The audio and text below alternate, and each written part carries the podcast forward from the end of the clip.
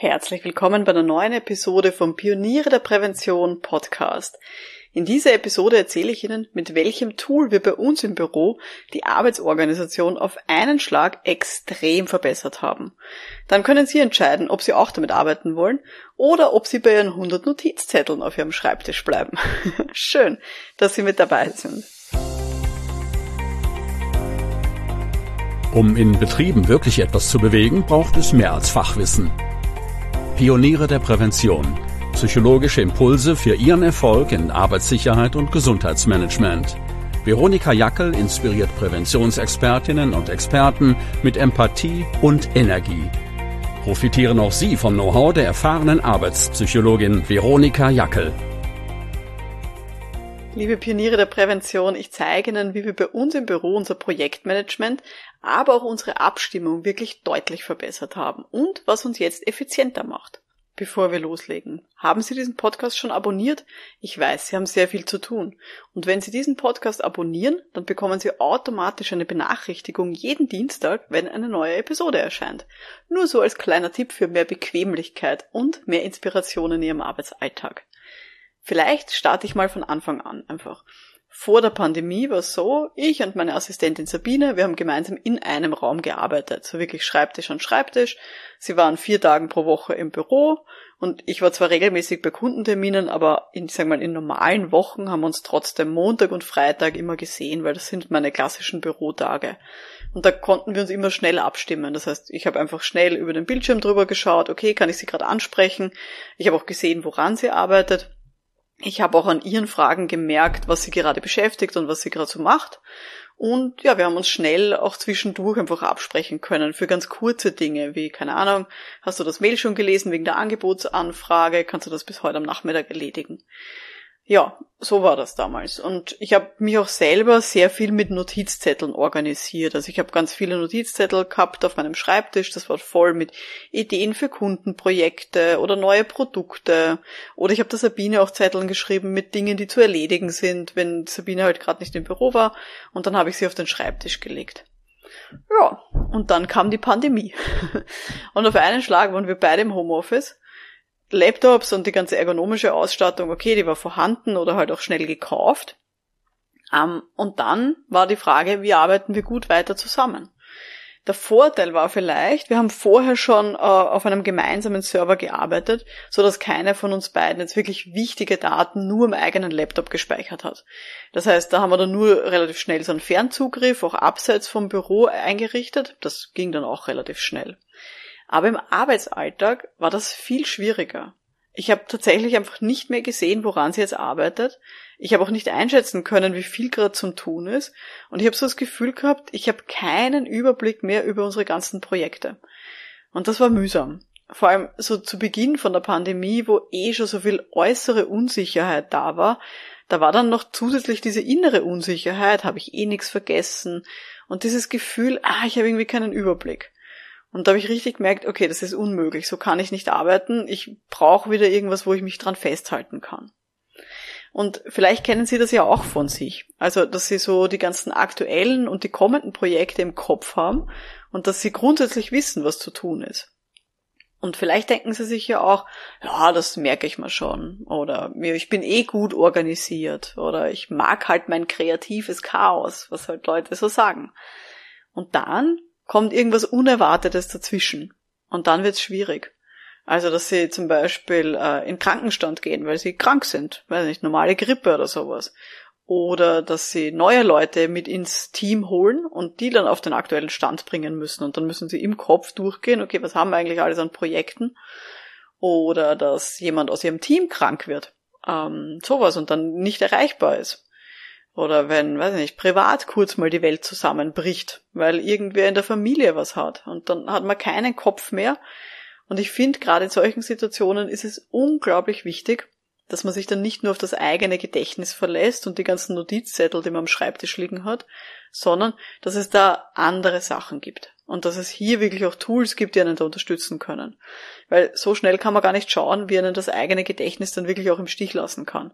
Also wie gesagt, ich kenne das von mir selber, wenn ich so ein bisschen kränklich bin, ein bisschen Schnupfen habe oder sowas, dann kann ich relativ schnell nicht mehr klar denken.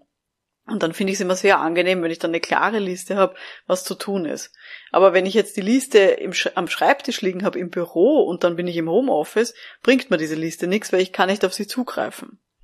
Deswegen finde ich so wichtig, dass man hier ein gescheites Tool hat. Wie haben wir diese Situation also gelöst? Also eben vor allem so rund um den Beginn der Pandemie haben wir dann ein Tool gesucht, wo wir eben auch unsere ganzen Projekte und die ganzen Aufgaben wirklich auch abbilden können, wo man eben auch sieht, wer was bis wann zu erledigen hat. Und ich habe es auch wichtig gefunden, wenn wir so ein Tool schon suchen, dass ich da auch meine ganzen Ideen reinkippen kann, dass ich die sammeln kann. Einfach weil ich sonst wirklich den ganzen Schreibtisch immer voll hatte mit so Ideenzetteln. Und zusätzlich mag ich es auch sehr, wenn es ein Tool ist, was ich nicht nur am Laptop verwenden kann, sondern was auch problemlos mobil am Handy funktioniert, also wo es da vielleicht eine App auch sogar dafür gibt. Ja, das waren so ein bisschen unsere Anforderungen und das haben wir gesucht und dann auch gefunden. Und wir verwenden seither Asana. Ich buchstabiere es mal A-S-A-N-A. Asana. Klingt komisch, ist aber so. Und das kann man sich ein bisschen vorstellen, wie so ganz viele To-Do-Listen, ähm, wo, ja, die man dann auch teilen kann mit allen Mitgliedern von dem Team. Man kann auch Listen haben, die man nur alleine einsehen kann, aber in der Regel wird man To-Do-Listen haben, die man halt dann gemeinsam mit dem Team dann bearbeiten kann.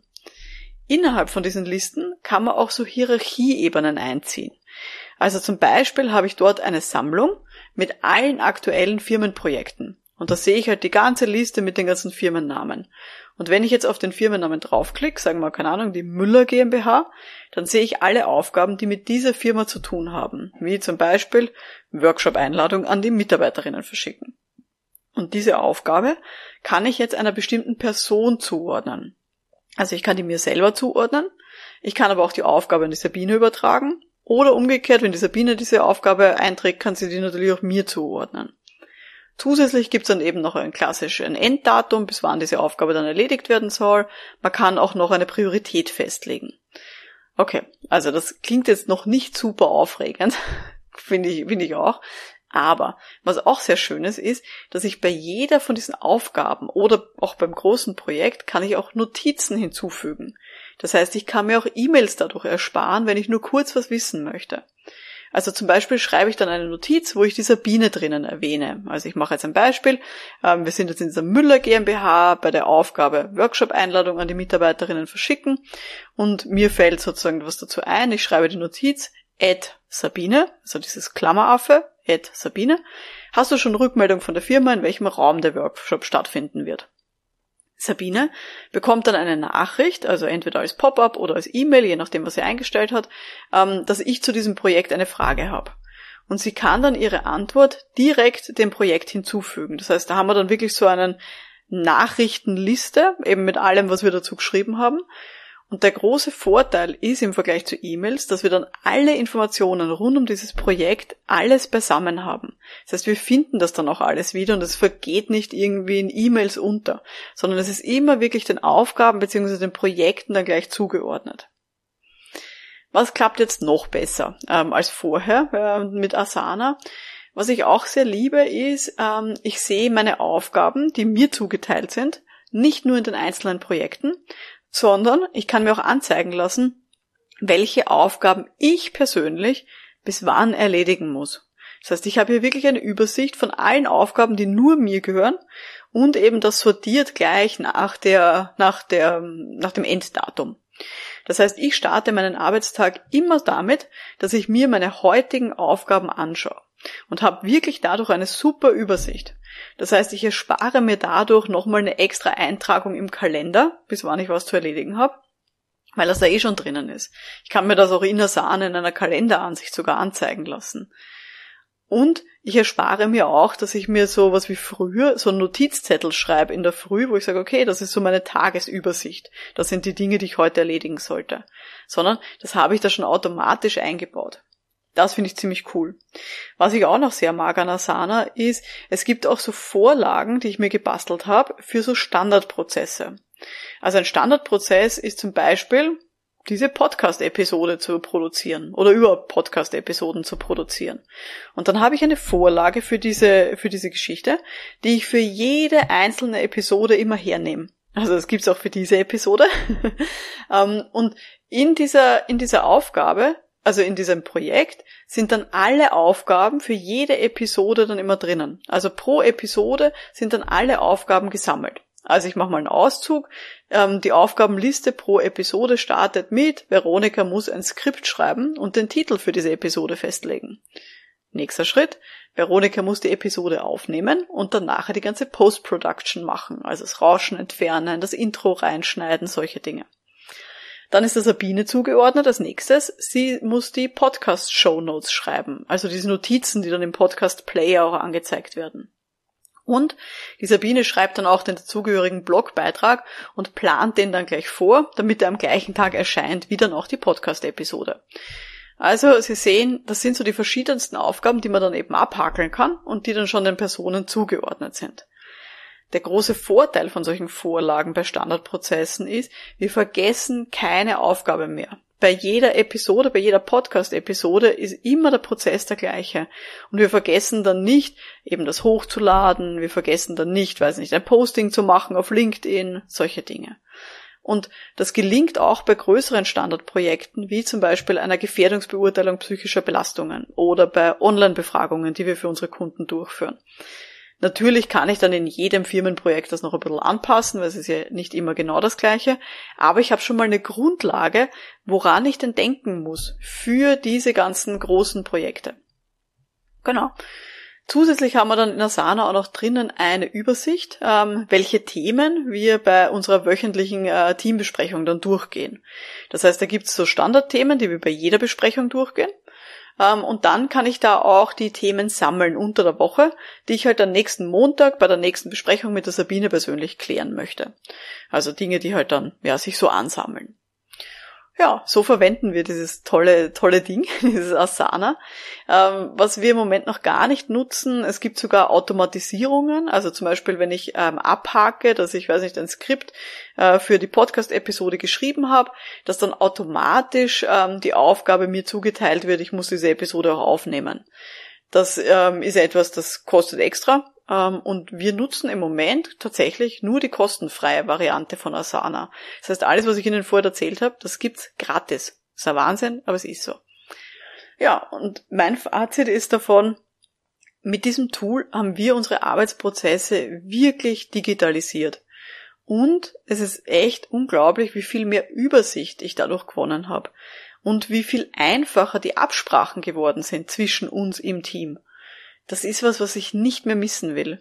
Selbst wenn ich irgendwann wieder präsent extrem viel im Büro arbeite, das ist trotzdem extrem hilfreich, weil ich einfach auch alle meine Aufgaben und alle meine Notizen immer bei mir habe.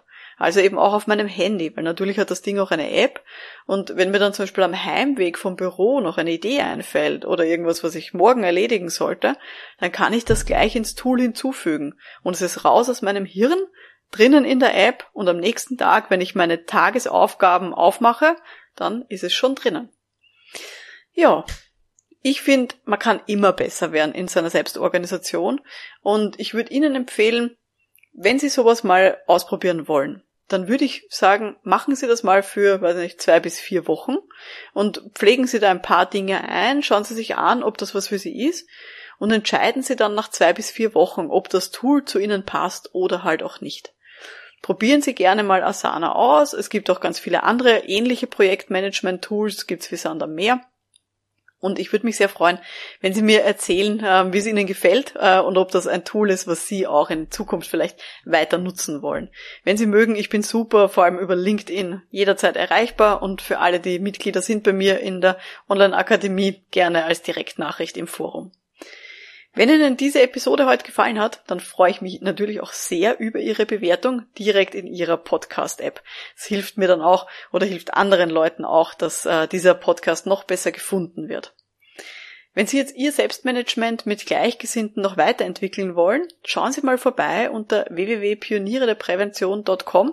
Da sind wir ein großes Netzwerk von vielen selbstständigen und auch innerbetrieblichen Fachkräften aus der Prävention. Ähm, und äh, ich zitiere mal ein Mitglied, äh, hat mir mal erzählt, sie findet, dass die Pioniere der Prävention eine interdisziplinäre Plattform mit Suchtpotenzial ist. das kann ich nur unterstreichen. Also, da reden wir auch ganz viel eben über das Thema Selbstmanagement. Da gibt's eben auch einen Zeitmanagement-Kurs beispielsweise. Also unter www.pionierederprävention.com findet man alles dazu. Mein Name ist Veronika Jackel. Vielen Dank fürs Dabeisein heute und wir hören uns dann in der nächsten Episode. Bis dahin alles Gute. Ciao.